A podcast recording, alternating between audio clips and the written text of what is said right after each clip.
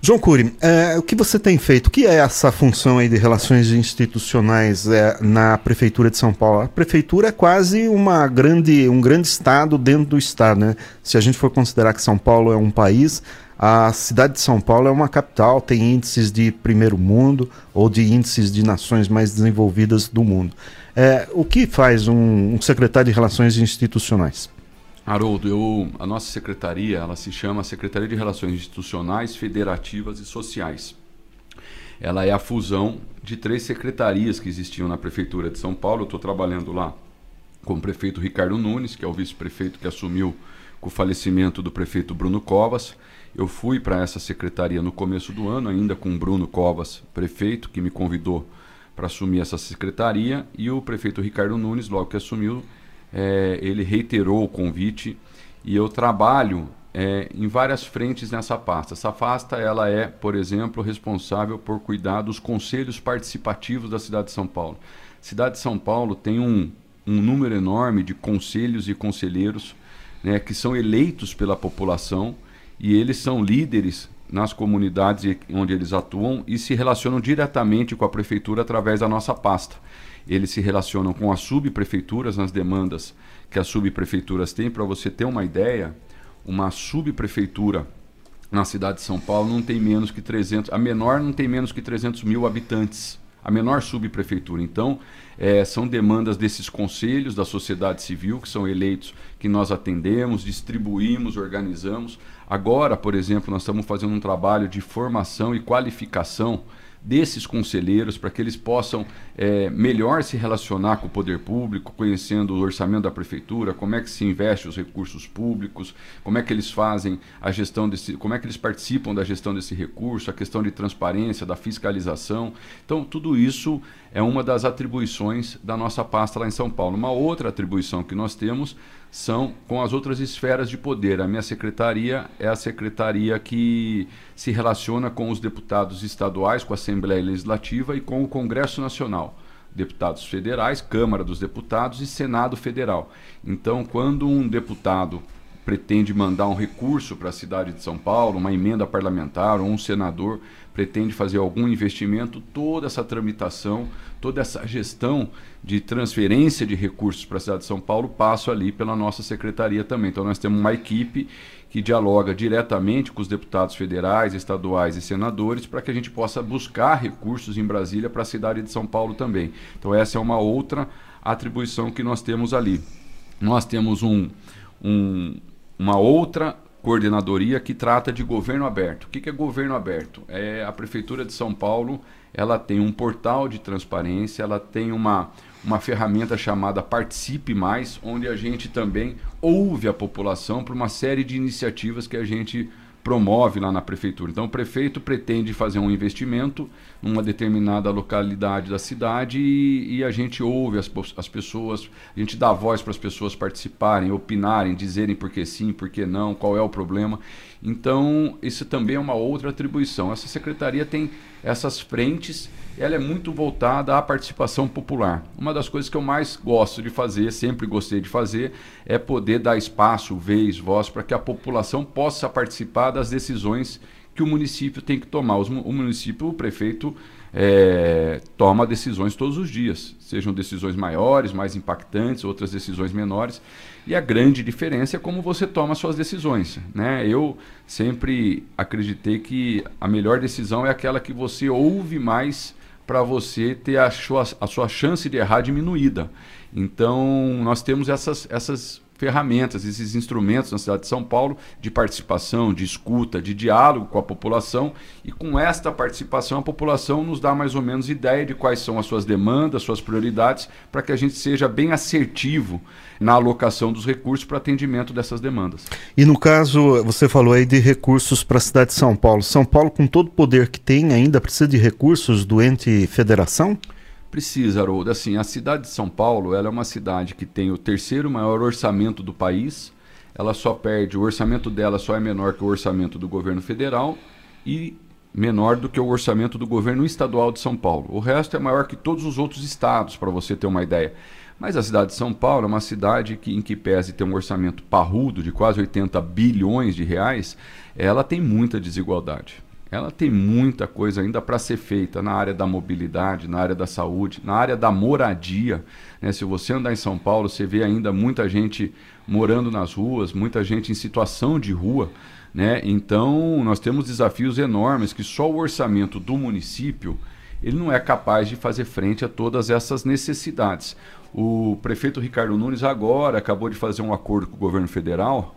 O presidente Jair Bolsonaro, inclusive, esteve em São Paulo na semana passada, onde é, a prefeitura fez um acordo com o Campo de Marte, que é um, um aeroporto que tem ali na Zona Norte, e uma demanda que se arrastava mais de 50 anos, houve um encontro de contas e a prefeitura vai deixar de pagar para o governo federal cerca de 300 milhões de reais por mês que, ela, que ele pagava, a prefeitura pagava de uma dívida com a União há muitos anos.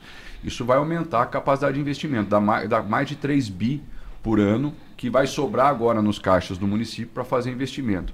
Um dos grandes investimentos que o governo deve fazer agora é o BRT ali na Zona Leste, na região de Aricanduva, Itaquera.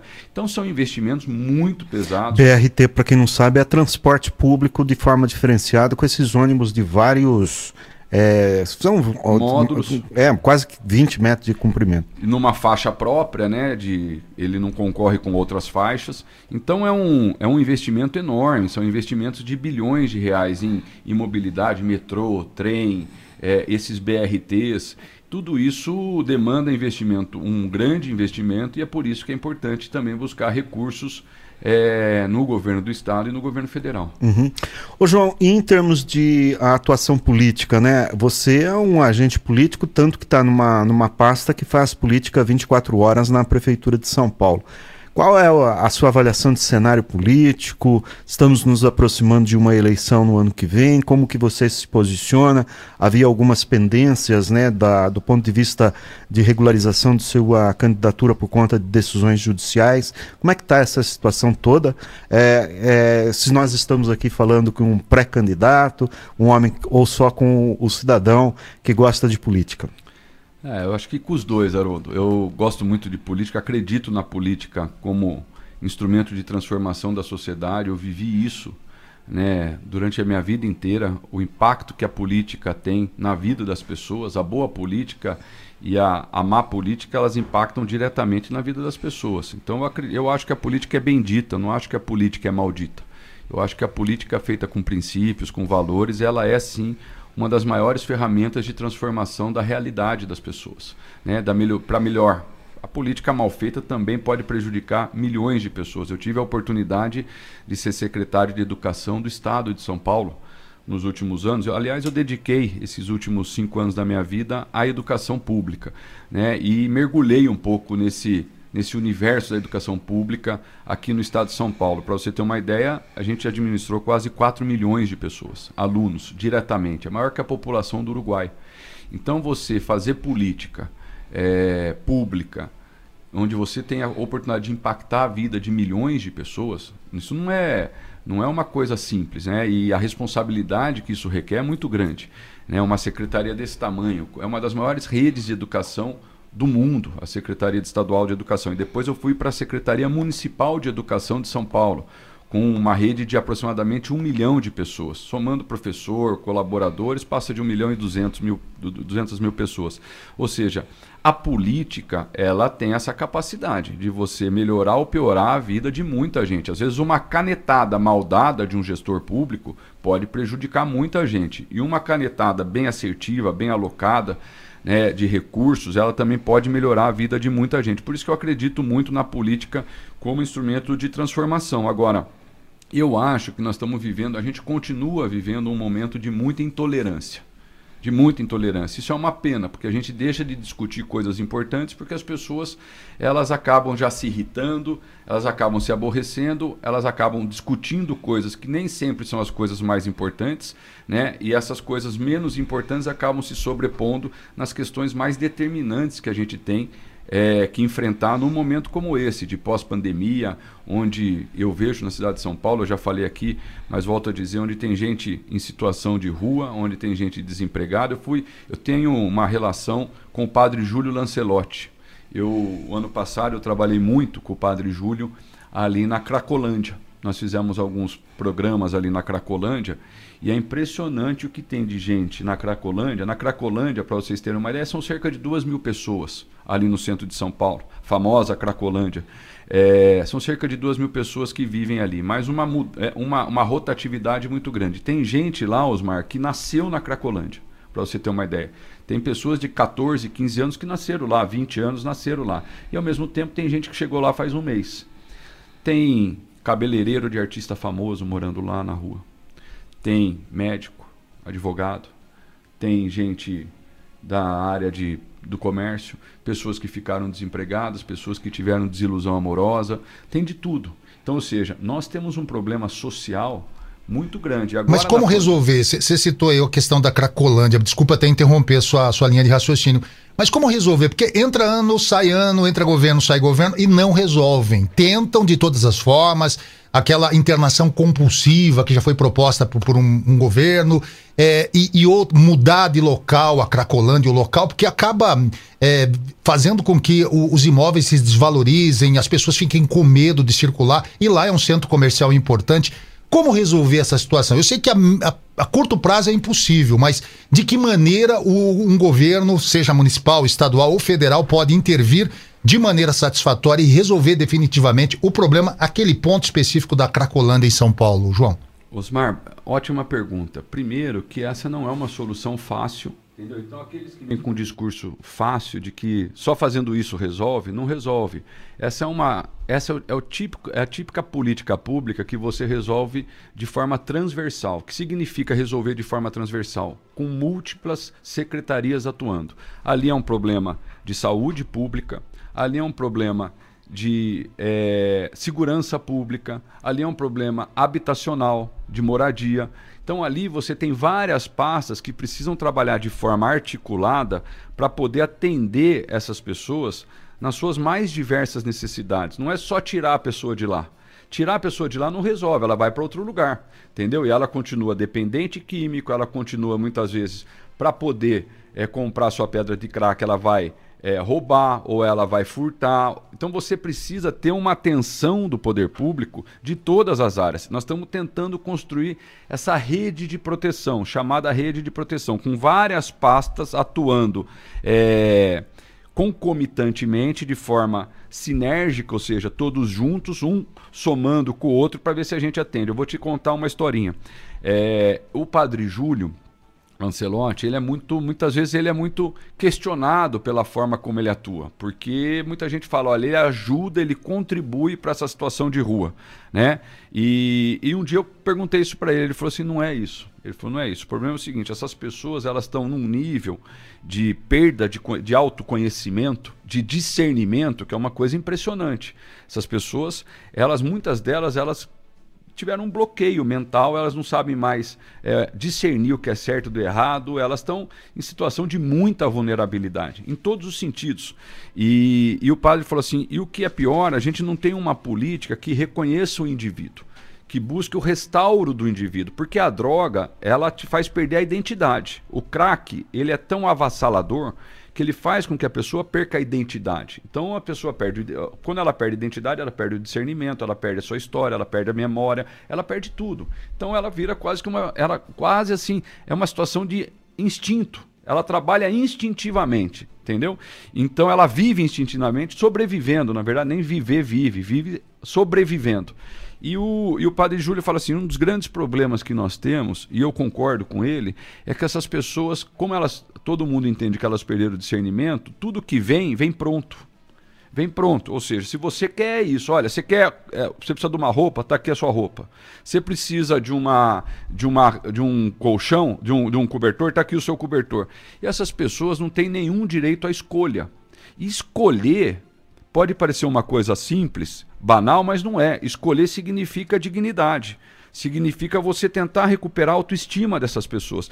Esses dias o padre, a gente arrumou uma, cer uma série de coisas lá para atender essa população e o padre estava contando que ele pegou que, o que, que eles mais precisam, para você ter uma ideia. Roupa, é, kit de higiene e limpeza, desodorante, pasta de dente, escova de dente e tal.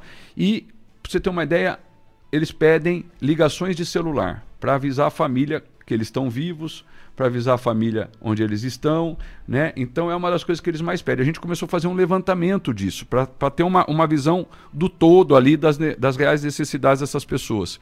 E, e aparece de tudo. Quando gente, o padre levou lá cuecas para uns moradores e deu para eles um monte de cuecas assim, falou: escolhe qual que vocês querem, foi um choque foi um choque, mas a gente pode pegar qual que a gente quiser, padre? Pode, pode pegar qual você quiser. E eles falaram assim: puxa vida, fazia tempo que a gente não tinha direito de escolher alguma coisa. Então, são, eu tô, parece uma coisa meio é, figurativa, mas para você ver o nível de detalhe que uma, que uma situação como essa demanda do poder público. A gente tem que pensar até em resgatar um pouco essa autoestima, oferecendo algumas condições para que eles possam ter escolha e, ao escolher, eles passarem a perceber que eles têm valor né? Ou seja, que eles têm alguma oportunidade e você começa com uma simples. Quando você. O, o, o padre.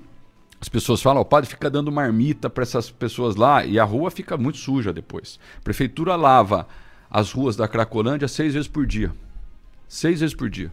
Eles se alimentam de manhã, lava antes da alimentação, lava depois da alimentação, depois do almoço, antes do almoço, depois do almoço, final da tarde e depois no começo da noite. É uma coisa impressionante. Se vê, é chocante. É chocante. Então, assim, é uma situação muito triste, deplorável, exige do poder público, não só do municipal, do estadual, das outras esferas de poder, da sociedade civil. Tem muitas igrejas fazendo trabalhos muito bacanas lá. Né? Então, assim, é uma demanda da sociedade. Não é uma demanda só do poder público. Então, entender isso já ajuda bastante. Isso é um, é, é um foco. Né? Não é grande, o grande problema da cidade de São Paulo, é muito maior que esse. Mas são problemas como esse que a, as políticas públicas ajudam muito você. E isso dá para a gente uma certa ideia, sabe? É uma coisa gratificante participar de processos que você vê uma pessoa depois saindo daquilo e tendo oportunidade no mercado de trabalho. A questão do emprego é uma questão central. Muitos que estão lá perderam emprego, perderam oportunidade, não conseguem se recolocar, não tem mais como pagar um aluguel, vai para a rua vai morar debaixo do viaduto. Então a questão do emprego, na minha opinião, Haroldo, por que, que eu falo da, da questão da intolerância? Porque a intolerância política que a gente vive, ela muitas vezes nos faz perder o foco naquilo que é importante. Num momento como esse, na minha opinião, a gente deveria estar discutindo todos os, os partidos políticos, ou seja, todas as propostas, as ideias, as ideologias políticas deveriam estar discutindo numa instância própria como é que nós vamos sair da pandemia para gerar emprego e renda para essas pessoas que perderam seus negócios, perderam a sua casa, não puderam trabalhar? Eu conheço muita gente. A gente a está entregando em São Paulo agora milhões de cestas básicas. Isso não é para se comemorar. Isso não é para se comemorar. Isso significa que tem muita gente passando fome na periferia. Eu fui esses dias numa periferia de São Paulo chamada Jardim Paraná ali na Zona Norte. Andei por tudo lá, Capadócia. É, é assim, é um negócio é, impressionante o que eu vi. Você entendeu? De gente passando fome mesmo, ou seja, as pessoas estão vivendo de cestas básicas, né?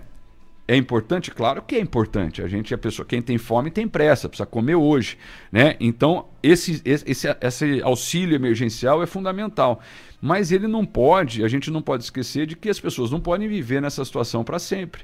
As pessoas, e eu acredito que o, um pai de família, uma mãe de família, ele não quer comer um, um prato de arroz, feijão, uma salada, um bife com, com a, que veio da, da cesta básica da entidade ou da prefeitura. Ele quer comer um, um prato de arroz feijão, sentar às 6, 7 horas da noite em casa, olhar para o filho, olhar para a filha, poder olhar para a esposa e falar: olha, isso aqui veio com o suor do nosso trabalho. É isso que as pessoas querem. E isso, o, o quem oferece isso para uma família é o emprego.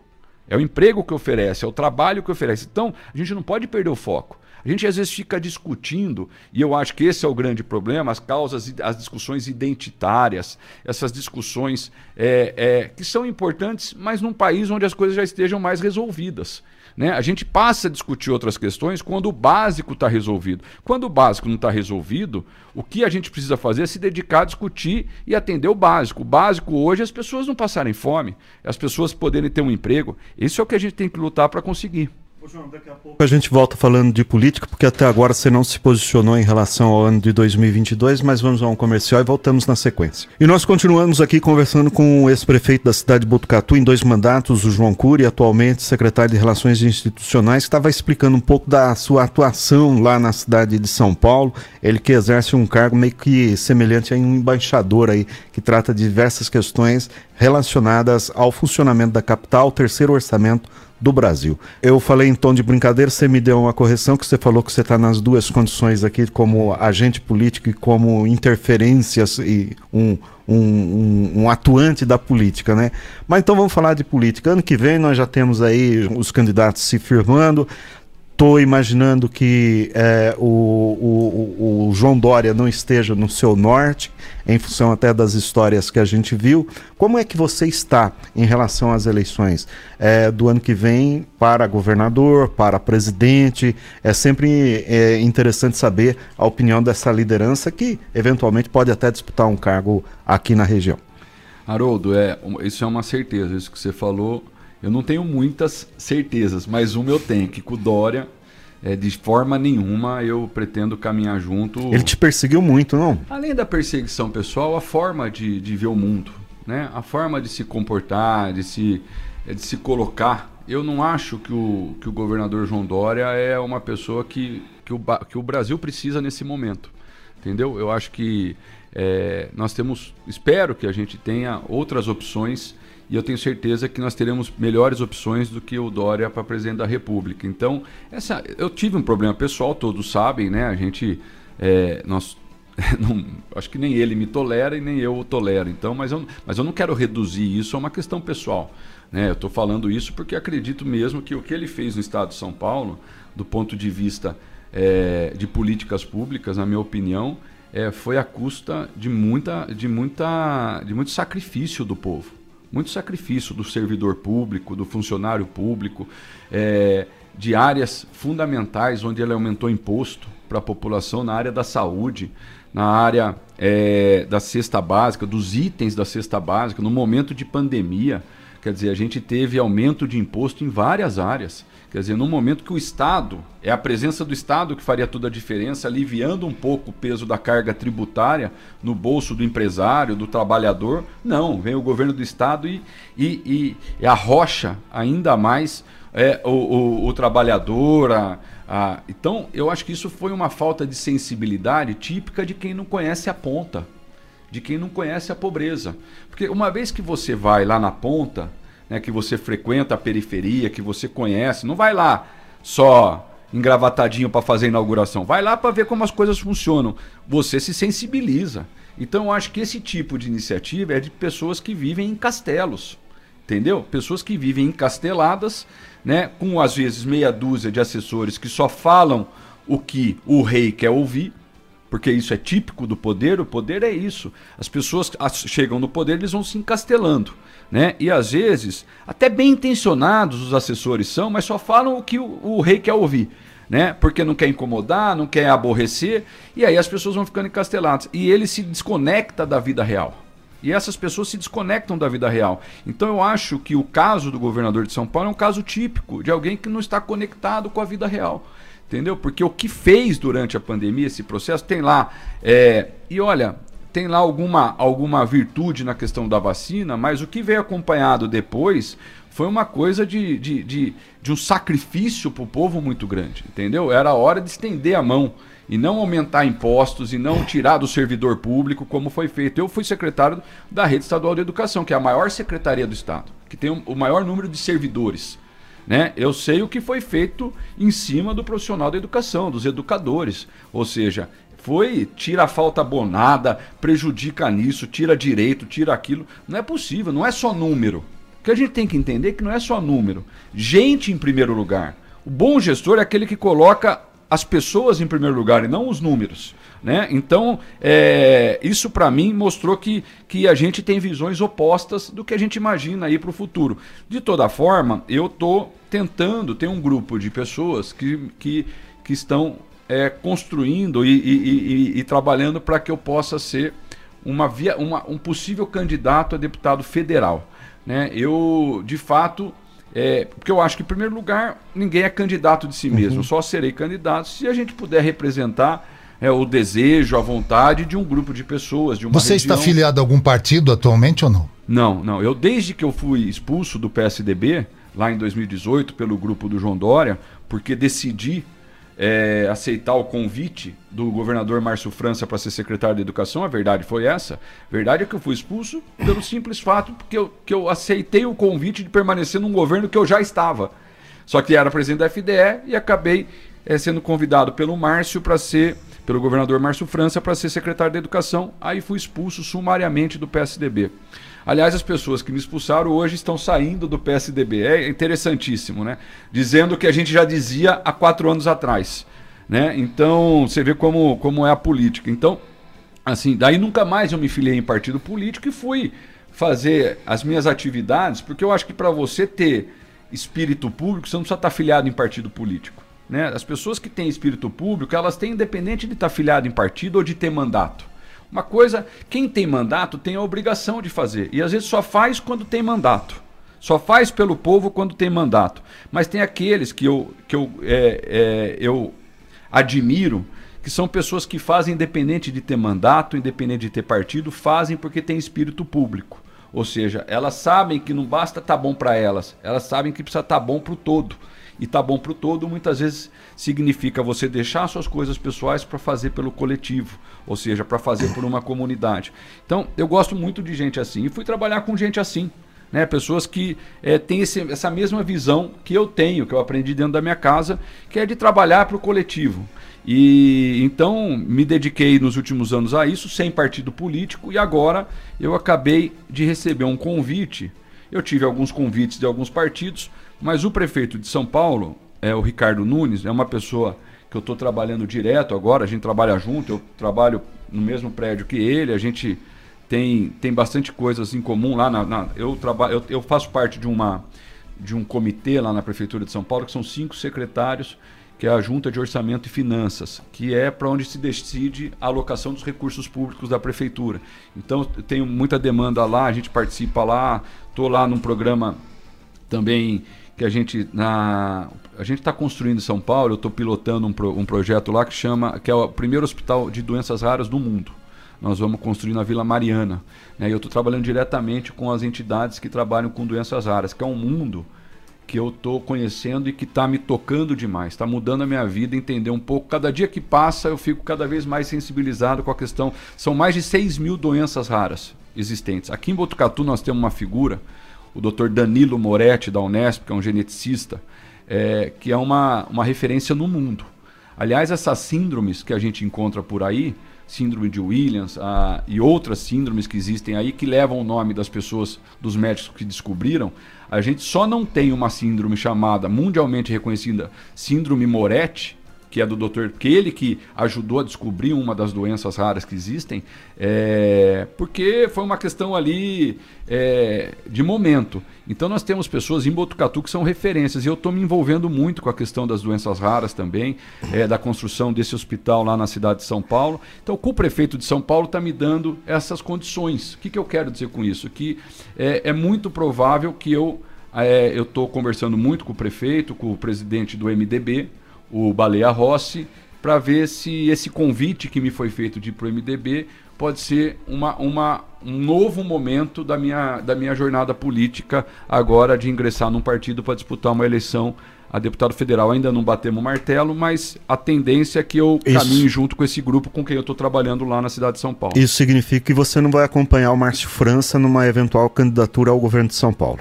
É, o MDB ainda não se definiu é, se terá candidato. Primeiro que eu não, não, não bati o martelo ainda, né? É, e segundo, que eu vá me filiar, é que eu estou trabalhando lá com eles. Tá? E estou gostando muito desse trabalho que eu estou fazendo lá. Então, existe uma grande chance de eu estar tá lá com eles se eu for disputar uma eleição. É, o Márcio França é um amigo querido, pessoal, uma pessoa com quem eu tive um grande prazer de trabalhar, porque o Márcio tem essa sensibilidade social. É, aprendi muito com o Márcio França durante o tempo que nós trabalhamos juntos na educação. Quando eu estava na secretaria, ele nos deu muita autonomia. Muita, é uma pessoa que dá autonomia e cobra resultado. Dá autonomia e cobra resultado. Então isso é gostoso trabalhar com gente assim. A gente fez coisas em oito meses lá que é incrível. Até hoje as pessoas lembram, mandam mensagem dizendo é, daquele tempo da Secretaria de Educação. Pode ser que, se eu for para o MDB, eu não sei se o MDB. Eu sei que o MDB terá candidato a presidente, que é, é a Simone, a Simone Tebet, a senadora do Mato Grosso do Sul. Ela é aqui de Três Lagoas, aqui na divisa com o estado de São Paulo. Até nós tivemos a semana passada juntos, né, batendo um papo lá, ela teve lá na prefeitura. Então, esse é um pouco o caminho. Para o governo do estado, eu não sei qual foi, a, a gente não tem ainda uma posição oficial do MDB com quem ele vai seguir. Mas eu devo é, é, caminhar nesse sentido. Conversei muito com o Pardini, a gente vem conversando nos últimos meses. A ideia é que nós estejamos todos juntos, todos juntos na, na eleição do ano que vem. Até, eu até disse para o Pardini que a experiência que nós tivemos em 2018 foi uma experiência ruim. De Pardini foi um com um candidato a governador, ele foi com o Dória, eu fui com o Márcio França. Isso ficou uma coisa que as pessoas não entenderam muito bem, falou: "Puxa vida, já vai começar a ter uma divisão, já vai cada um para um lado". Então, a experiência de 18 deixou sequelas. É uma experiência que eu acho que não foi legal para nosso para esse time que a gente tem aqui. Então a ideia é que a gente agora, aprendendo com essa experiência de 2018, a gente possa é, construir todos juntos um caminho só ou seja, estarmos todos juntos, pelo menos numa candidatura para o governo do estado de São Paulo, já que para uma candidatura à presidência da República, eu não sei qual é o posicionamento do, do Pardini para presidente da República, porque ele é do PSDB e o Dória é o candidato do PSDB, acredito, não sei qual vai ser, mas no meu eu acho que é. Eu acho que, mas no meu caso seguramente eu não estarei com Dória. Agora por falar em Dória e falar em divisões, o, o ex-governador de São Paulo, Geraldo Alckmin, que é uma figura ilustre, foi figura ilustre do PSDB, já se desfiliou e ontem teve um encontro com Lula. Provavelmente ele vai formar uma chapa com Lula na próxima eleição. Essa é uma tendência dentro do PSDB, ou seja, aqueles que gostavam do partido, do Franco Montoro, do Covas, é, mudou-se o caminho, o rumo, o trilho do, do PSDB, descarrilou por conta do Dória, ou você atribui o que a isso? Eu acho, Osmar, eu acho que é uma boa pergunta sua. Eu acho que assim, primeiro, é, o PSDB está muito tempo na máquina do Estado. Muito tempo. Nós estamos indo para 30 anos é, onde o partido, é, por incrível que pareça, é assim, tem uma, uma certa, um certo cansaço, é natural. É natural que depois de 30 anos é, você tenha mais dificuldade na renovação. E o partido, o PSDB, ele foi um partido que não deu muito espaço para renovação de quadros. É, Serra, Geraldo Alckmin, Serra, Geraldo Alckmin, Serra, Geraldo Alckmin. Essa, essa, essa dobradinha de que um ia para presidente, outro para governador, outro para presidente, outro para prefeito. De 2000 a 2014, nas três eleições, quais são as eleições mais importantes no estado de São Paulo? A de presidente, a de governador e a de prefeito de São Paulo. De 2000 até 2014, com exceção do Aécio, que o Aécio chega para quebrar essa, essa, essa série, é, os candidatos a prefeito, governador e presidente da República, e por 15 anos, foram José Serra e Geraldo Alckmin. Quer dizer, não é possível que o partido não tinha outros quadros para apresentar durante esse período.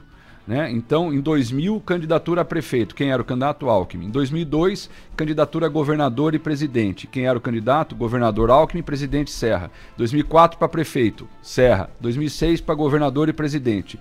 Presidente é, Geraldo Alckmin, governador Serra. 2008, candidatura para prefeito, Alckmin. 2010, candidatura para governador é, Geraldo Alckmin, para presidente Serra. 2012, candidatura para prefeito Serra. Poxa vida, não é possível. Então você, é, esse, esse, essa forma de fazer política não deixa nenhum quadro novo ingressar. Você não dá oportunidade, porque uma das coisas que, que faz com que um partido tenha oxigenação, tenha oportunidade, é, é lançar quadros para disputa dos cargos majoritários, prefeito, governador, presidente. Então, o fato deles sufocarem é, as novas, o, o, os mais novos, os jovens do partido, fez com que o partido ficasse desse jeito. Fez com que o partido fosse um partido que está há 30 anos com os mesmos. Agora que isso vem rompendo, o Aécio rompe isso em 2014, porque ele sai candidato a presidente com o Geraldo, candidato a governador. Né? Então aí você tem uma. E o Dória depois chega para ser candidato a prefeito. Aí você tem. Mas isso não foi, não foi também uma coisa fácil foi diante de briga, muita briga, muita gente que sai do partido, muita disputa. Então, assim, eu acho que o PSDB, de fato, ele precisa se reinventar. Eu lamento que a sua reinvenção passe pelo Dória.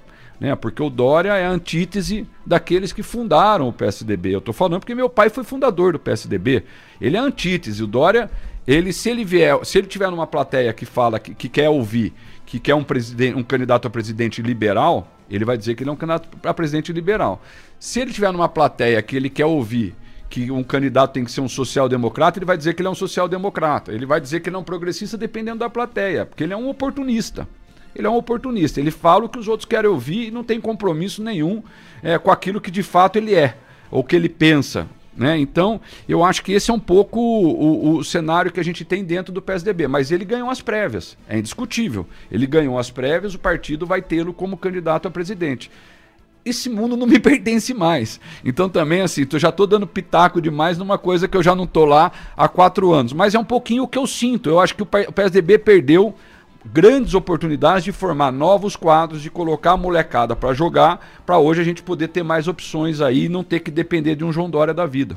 E muita gente perguntando aqui como é que você fica então em relação ao seu irmão, que é um dos grandes apoiadores do, do, do atual governador na Assembleia Legislativa. Vocês conversam sobre isso? Tem discussões? Enfim, existe um ambiente familiar que a gente compreende e existe um ambiente político onde vocês aparentemente estão diametralmente em posições diferentes. Como é que fica a cerimônia de Natal lá com a dona Helotildes e com a família toda reunida politicamente? Não, olha, desde que o Fernando foi compor a base é, de apoio do governador João Dória, eu não trato mais desse tipo de assunto com ele porque a gente tem visões diferentes. Né? Nós temos visões diferentes. Eu, por exemplo é, acho que não é você ser desleal e nem você ser traidor quando você diz para o governador o seguinte: olha, te apoio nas coisas que eu acredito e não te apoio nas coisas que eu não acredito.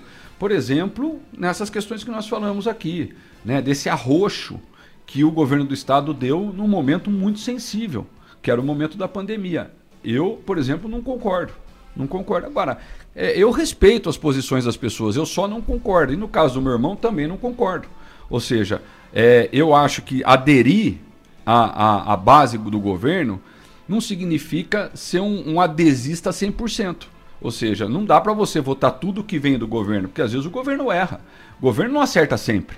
Né? Onde está o homem, está o erro.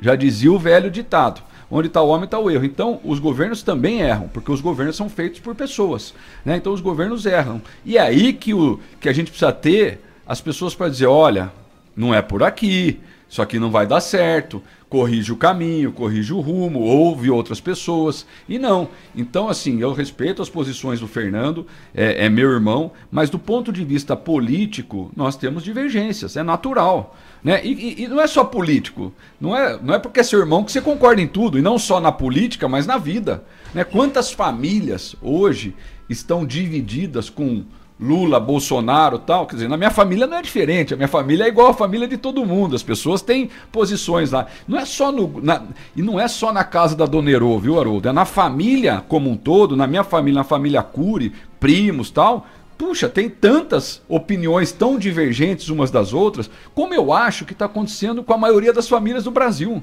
Com a maioria das famílias. Tem irmão que é bolsonarista, tem irmão que é lulista, tem irmã que é não sei o quê. Então, assim, é isso que eu estou falando. O país vive um momento de muita divisão, de muita intolerância. O que, que eu acho que a gente precisa? É buscar o equilíbrio. Sabe? É buscar o equilíbrio, é colocar aquilo que nos une.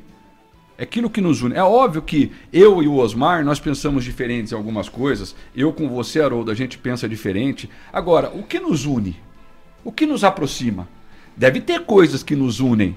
Deve ter coisas que a gente compartilha das mesmas ideias, né? Agora, qual que é a, é, o que, que a gente tem que fazer quando é assim? Então vamos colocar em primeiro lugar o que nos une e não as nossas diferenças, né? Eu acho que a gente constrói uma sociedade melhor a partir desse entendimento. Não é querer que todo mundo pense igual. Nós pensamos diferentes, nós temos ideias diferentes e a gente respeita. Em primeiro lugar, respeitar aquele que pensa diferente. Por isso que eu falo do Fernando com muita tranquilidade. Eu respeito. Ele tem ideias, ele tem algum, é, as coisas que ele acredita, eu tenho as coisas que eu acredito. E muitas delas são diferentes. Agora, o que, que a gente faz no almoço de Natal? A gente procura discutir aquilo que nos une. Né? A gente procura conversar sobre aquilo que nos aproxima. Né, que são outros sentimentos que não estão na política. São sentimentos familiares, são sentimentos é, é, de, de, que, a, que a gente aprendeu de casa.